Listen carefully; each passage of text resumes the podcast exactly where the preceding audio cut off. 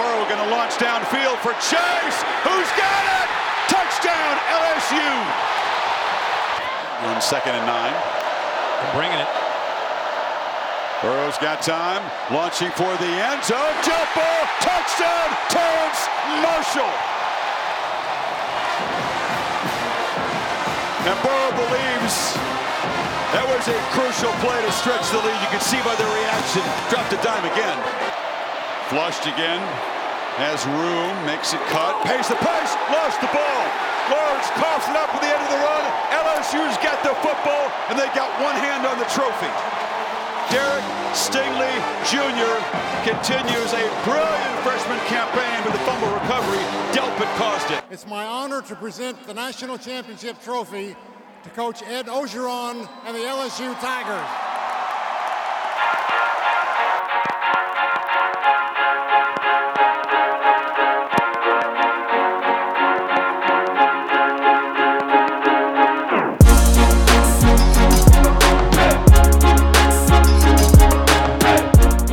Einen äh, wunderschönen guten Tag und herzlich willkommen zum Saturday Kickoff Podcast. Ja, mega nice. Wir haben einen National Champion im College Football, die Tigers, der LSU oder der Louisiana State University. Also wir hatten ja gestern ein Duell zwischen den Tigers, deswegen war das irgendwie der Running Gag gestern bei zu also gefühlt bei jedem. Daher äh, musste das ja auch nochmal sein. Nee, genau. Die LSU Tigers und Joe Burrow haben sich durchsetzen können Sie sind National Champion, was eine Geschichte. Also das ganze Ding, ja, einfach schon ziemlich cool. Ich glaube, es gibt Menschen, die mögen die Tigers oder die mögen LSU mehr oder weniger. Das gleiche gilt auch für Clemson.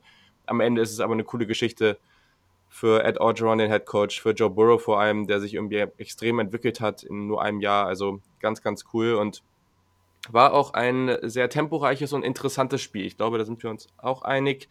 Und natürlich freue ich mich, dass ihr wie immer eingeschaltet habt. Ich habe natürlich auch wie immer einen Gast und das ist heute Christian Schimmel von draft.de. Hi Christian, ich hoffe, du bist nicht allzu müde. Ah, grüß dich Julian, es geht, es geht. Wir nehmen Gott sei Dank nicht morgens um 8 direkt nach dem Spiel auf. Ähm, ja, nee, alles, alles gut. Hat sich, hat sich tatsächlich gelohnt, äh, sich das anzugucken. Ähm, zwei ungeschlagene Teams in einem meiner Meinung nach über weite Strecken wirklich sehr, sehr guten Finale. Und wie du es auch schon angesprochen hast, ein absolut würdiger Champion. Definitiv, da stimme ich auf jeden Fall zu. Und ja, ich glaube, das Spiel werden wir jetzt einmal ein bisschen auseinandernehmen. Für die, die schon geguckt haben, die, die wissen ja eh schon einigermaßen Bescheid und die anderen, die es nicht gesehen haben. Gut, ihr wisst jetzt das Ergebnis oder das Ergebnis noch nicht, aber ihr wisst, äh, wer gewonnen hat, äh, wird auf jeden Fall empfehlen, da dann nochmal reinzugucken, sich die Highlights zu geben oder wer den ESPN-Player hat, da die, das gesamte Spiel sich nochmal reinzuziehen, kann man auch sehr empfehlen mit dem, ich weiß gar nicht, wie es genau hieß, mit dem Coaches Room oder wie, wie sie es genannt haben. Ja. Da warst du ja irgendwie auch großer ja. Fan von. Das war irgendwie ganz cool mit ein paar Head Coaches da, die dann das Spiel währenddessen analysiert haben. Hatte dann vielleicht etwas mehr Substanz als der eigentliche Broadcast. Ja, wobei, also ich bin auch generell ein großer Fan von, von Twaller und Herb Street, das muss ich sagen. Also ähm, es ist ja oft so, dass einen dann Leute wirklich auf die Nerven gehen, die dann fast jedes dicke Spiel machen bei ESPN. Das ist bei mhm. den beiden echt nicht so. Ähm, auch so auf dem Sympathielevel mag ich die, die zwei einfach sehr gerne. Ähm, und dieser Coaches Cast, den habe ich mir tatsächlich, ich glaube, in den letzten Jahren fast immer gegeben.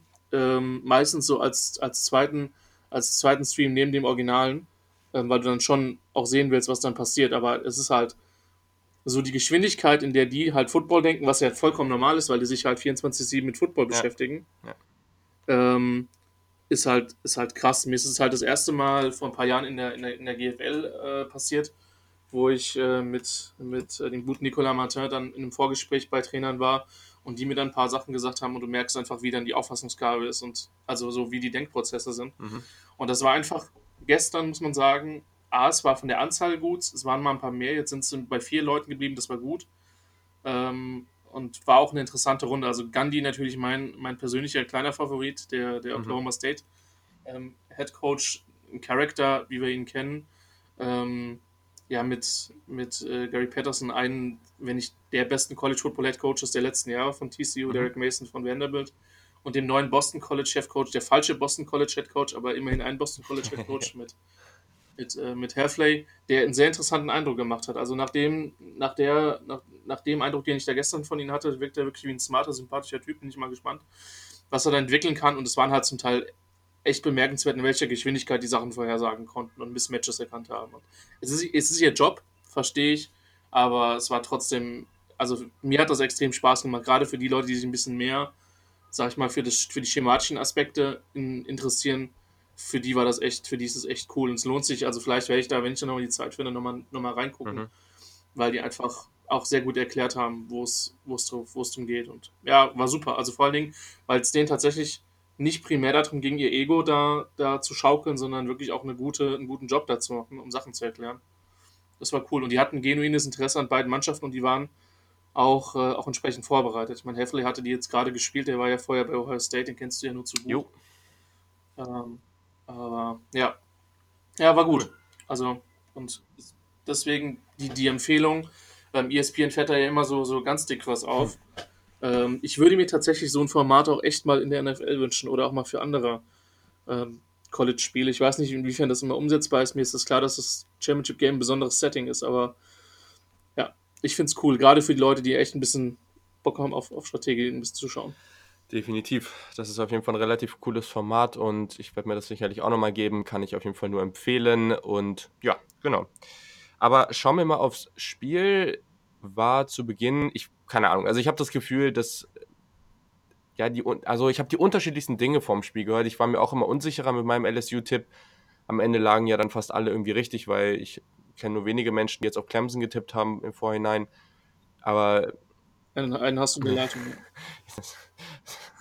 Okay, gut. Aber ähm, du hast sonst halt, also die meisten haben zumindest für LSU getippt. Es aber war am Ende natürlich dann auch richtig. Äh, aber ja, ich glaube, gerade zu Beginn war das wirklich sehr, sehr interessant, was passiert ist. Man hat auch Joe Burrow mal in einer Situation gesehen, die wir aus diesem Jahr eigentlich noch nicht kannten, weil, naja, Brad äh, Venables, der Defensive Coordinator von Clemson, hat da wieder aufgefahren. Ne? Das war zu erwarten, dass er viel Risiko geht, dass er äh, wie, wir, wie es immer so schön gesagt wird, kreative Blitzpakete findet äh, und ihn da versucht, ja, einfach in unkomfortable Situationen zu bringen.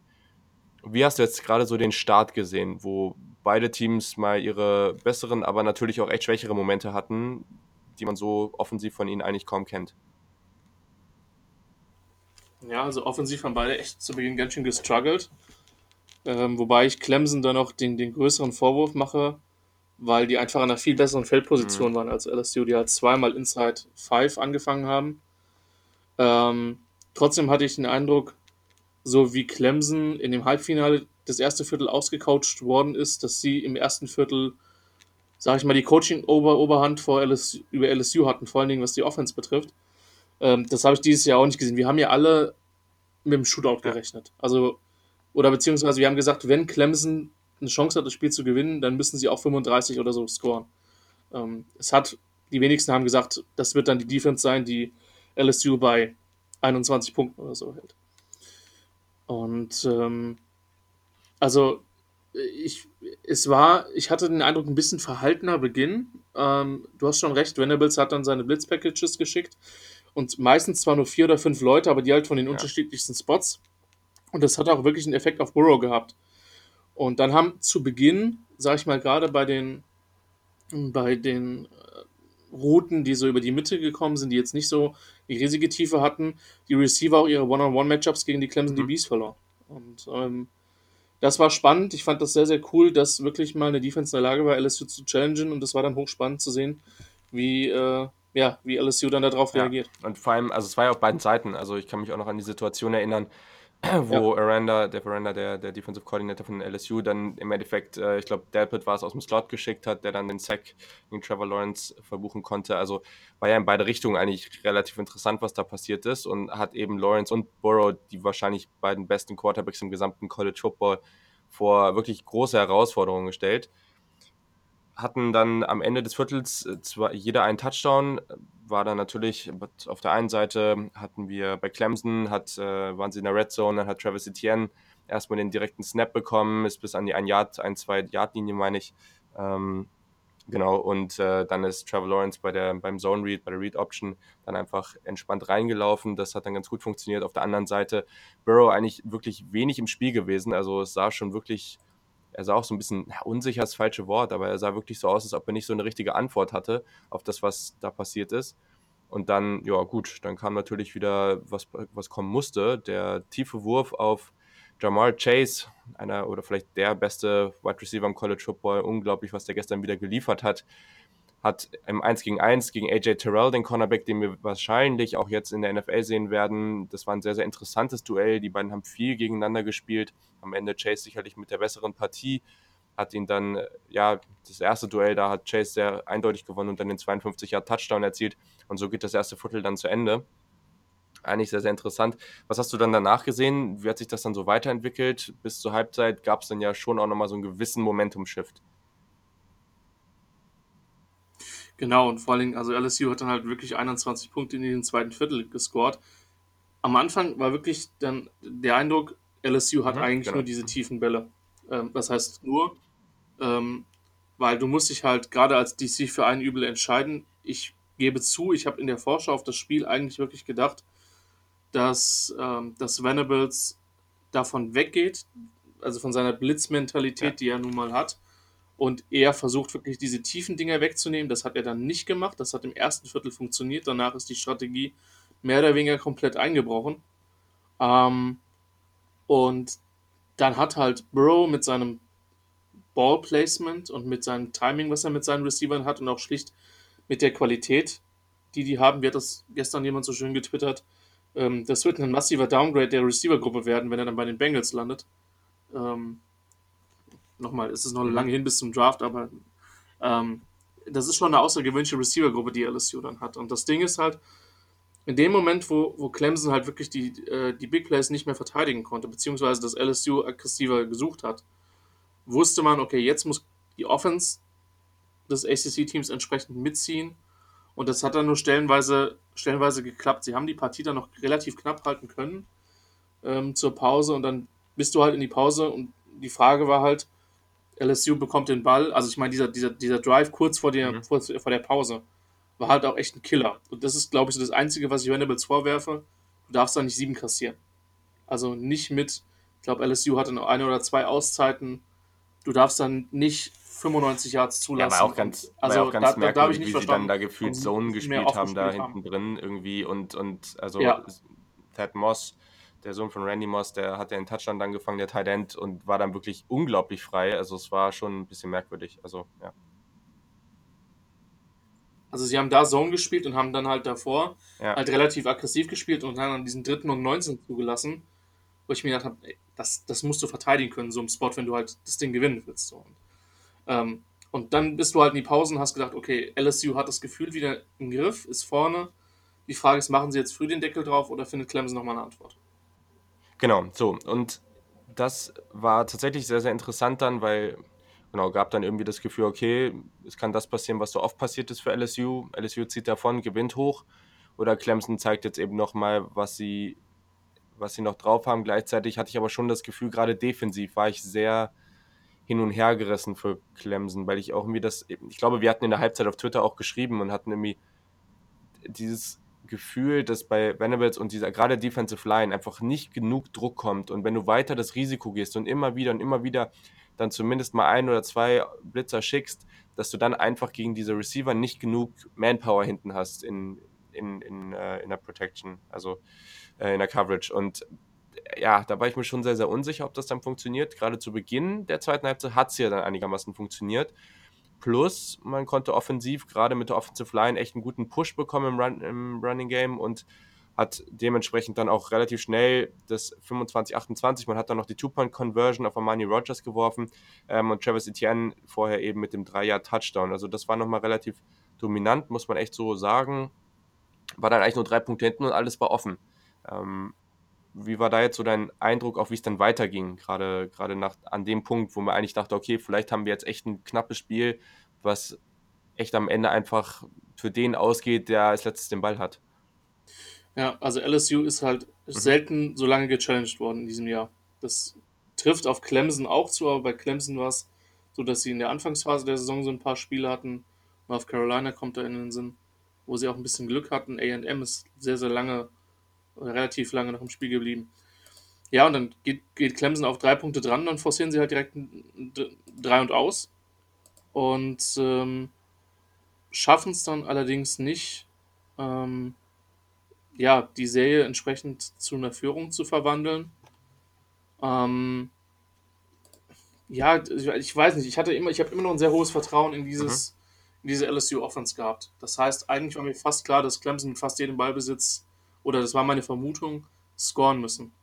Und als das dann nicht passiert ist und dann LSU wieder äh, gescored hat und, äh, und ein bisschen weggezogen ist auf 10 Punkte, dann war es schon relativ klar, dass es schwer wird und dass sie dann fast keine Fehler mehr, mehr machen können. Und man muss halt auch einfach sagen, dass LSU, ähm, das war jetzt nicht, sage ich mal, das, das differenzierste oder das schematischste, was sie da in der Offense gemacht haben, was jetzt mhm. hochspannend war, aber es war unglaublich effektiv. Und sie haben halt wirklich immer wieder die Matchups gefunden, die sie, die sie gesucht haben. Und Terrell hast du schon angesprochen, der hatte gestern halt keinen guten Abend. Ich halte ihn nach wie vor für einen guten Corner.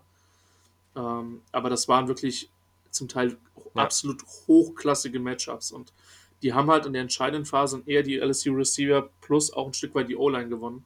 Ja, dann muss man einfach dazu sagen, also äh, nicht, dass LSU keine Fehler, gerade was Penalties angeht, gemacht hat. Gerade dieser erste Drive ähm, in der zweiten Halbzeit mit, äh, mit Etienne, dem Touchdown am Ende. Ja ganz großer Teil davon waren eben auch, oder haben sie eben bekommen durch äh, Strafen gegen LSU, aber wenn du einfach drauf guckst, so das 93 in der ersten Halbzeit, was du angesprochen hast, diese Defensive, ähm, die ähm, Pass Interference von, von Kendrick, äh, unglaublich unnötig. Also da hat ja. sich ähm, Dabo Sweeney dann auch im Halbzeitinterview leicht drüber aufgeregt, verständlicherweise.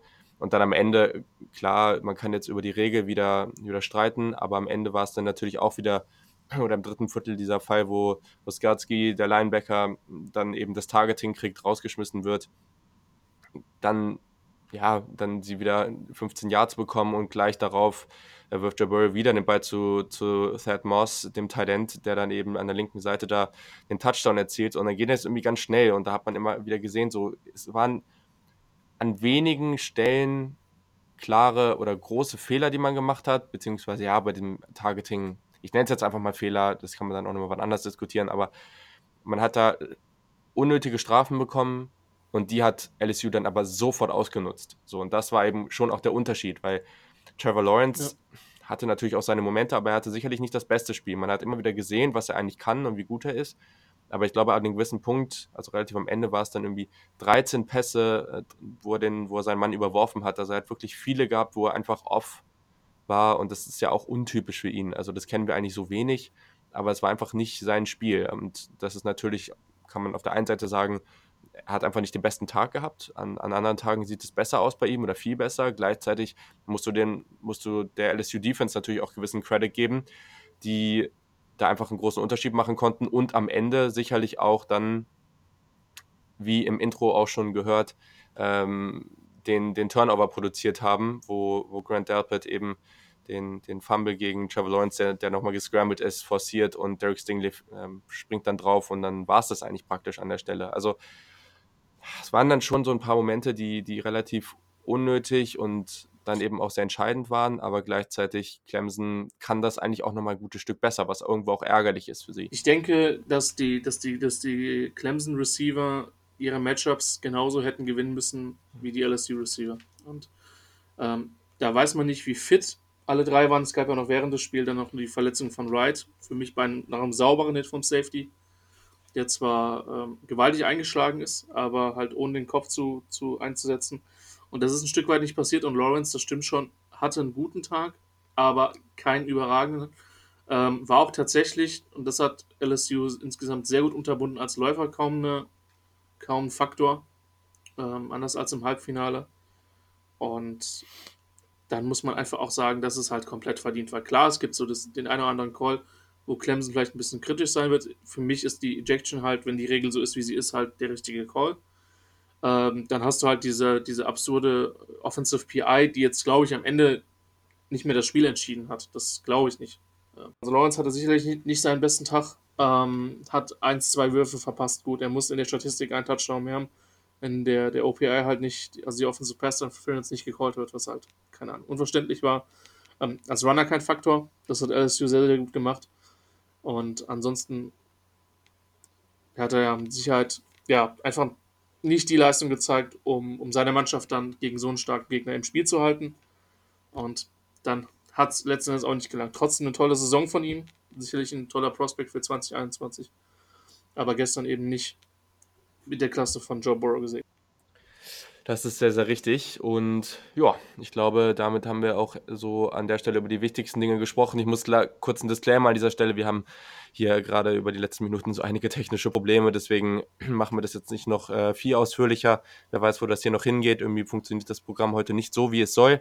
Aber genau, also wir haben die Tigers, die jetzt äh, einfach mal endlich wieder ihre Championship geholt haben, haben in den letzten Jahren ja irgendwie viele Teams oder irgendwie seit langer Zeit irgendwie im, fast immer nur Champions aus dem Süden gehabt. Ohio State war 2014 da ähm, natürlich die Ausnahme. Vielleicht einfach mal ganz kurz, echt so ein, zwei Sätze zu jedem Team. Wo siehst du die beiden Tiger-Teams nächstes Jahr? Denkst du, die knüpfen da an, wo sie aufgehört haben? Ähm, wie schätzt du sie grundsätzlich ein für 2020-21? Also LSU wird spannend wirklich äh, sein, war das jetzt das eine Jahr Joe Burrow oder war es mehr? Ähm, auf dem Niveau. Mhm. Ähm, dass die gut waren, wissen wir. Ähm, da bin ich gespannt. Die werden einige Leute, auch Underclassmen, in den Draft verlieren. Ähm, und natürlich auch ein paar ja. Seniors und eben vor allen Dingen ihren, ihren Quarterback. Ähm, in der SEC, die härter werden wird, die interessanter werden wird mit, mit, ja. äh, mit den Trainerzugängen, äh, äh, die jetzt gekommen sind. Clemson wird, glaube ich, nirgendwo hingehen. Die haben, ähm, die haben Lawrence, die haben eine sehr, sehr junge Defense, die auf einem sehr, sehr starkem Niveau gespielt hat, auch wenn es gestern nicht gereicht hat. Ähm, und solange Florida State in der ACC ähm, nicht auf dem Niveau spielt, auch nur anhand von Clemson, werden die mit Sicherheit einer der absolut heißen Kandidaten für ein Halbfinale sein. Und dann muss man halt gucken, wie das dann mhm. entsprechend läuft, ob sie dann ähm, auch wieder ins Endspiel kommen können. Ähm, aber das wird sich dann zeigen. Aber die sollten normalerweise nicht nirgendwo hingehen. Ja, stimme ich zu. Vor allem, weil Jungs in der Defensive Line wie Tyler Davis und Co halt irgendwie auch noch Freshmen sind. Und ähm, ja, man auch einfach die beste Recruiting Class im Land, vielleicht die beste Recruiting Class aller Zeiten bekommt. Einige der Jungs, die hätten, wären sie jetzt schon im Team, sicherlich auch schon einiges an Spielzeit in diesem National Championship Game gesehen, äh, hätten die gesehen. Also ich glaube, das ist, es wird wieder ein sehr, sehr spannendes Team und bei LSU ebenso. Ne? Also klar, Quarterback ist die große Frage, aber ein Jamar Chase bleibt, ein, ein Derek Stingley bleibt. Also da ist weiterhin ganz, ganz viel Talent da und deswegen, ich glaube, sollten wir mit beiden Teams weiterhin rechnen. Perfekt, sehr, sehr gut. An dieser Stelle natürlich vielen Dank dir, Chris, dass du dir so schnell Zeit nehmen konntest. Gerne. Und ja, wie gesagt, bisschen doof, dass es jetzt technisch hier gerade alles nicht so richtig funktioniert, aber so ist das nun mal. Man kann sich das nicht immer aussuchen. An dieser Stelle auf jeden Fall nochmal ganz, ganz wichtig. Ich habe schon überall geteilt auf Social Media. Wenn ihr Fragen habt, ich mache in der nächsten Ausgabe definitiv einen Fragenpot, wahrscheinlich auch nicht alleine.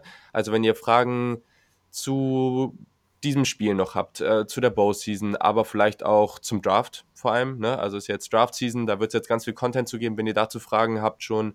Oder eben auch gerade Hinblick auf die nächste Saison. Ne? Wo es dahin? Wenn ihr Fragen zu euren Lieblingsteams habt, haut die raus, dann werden wir die besprechen.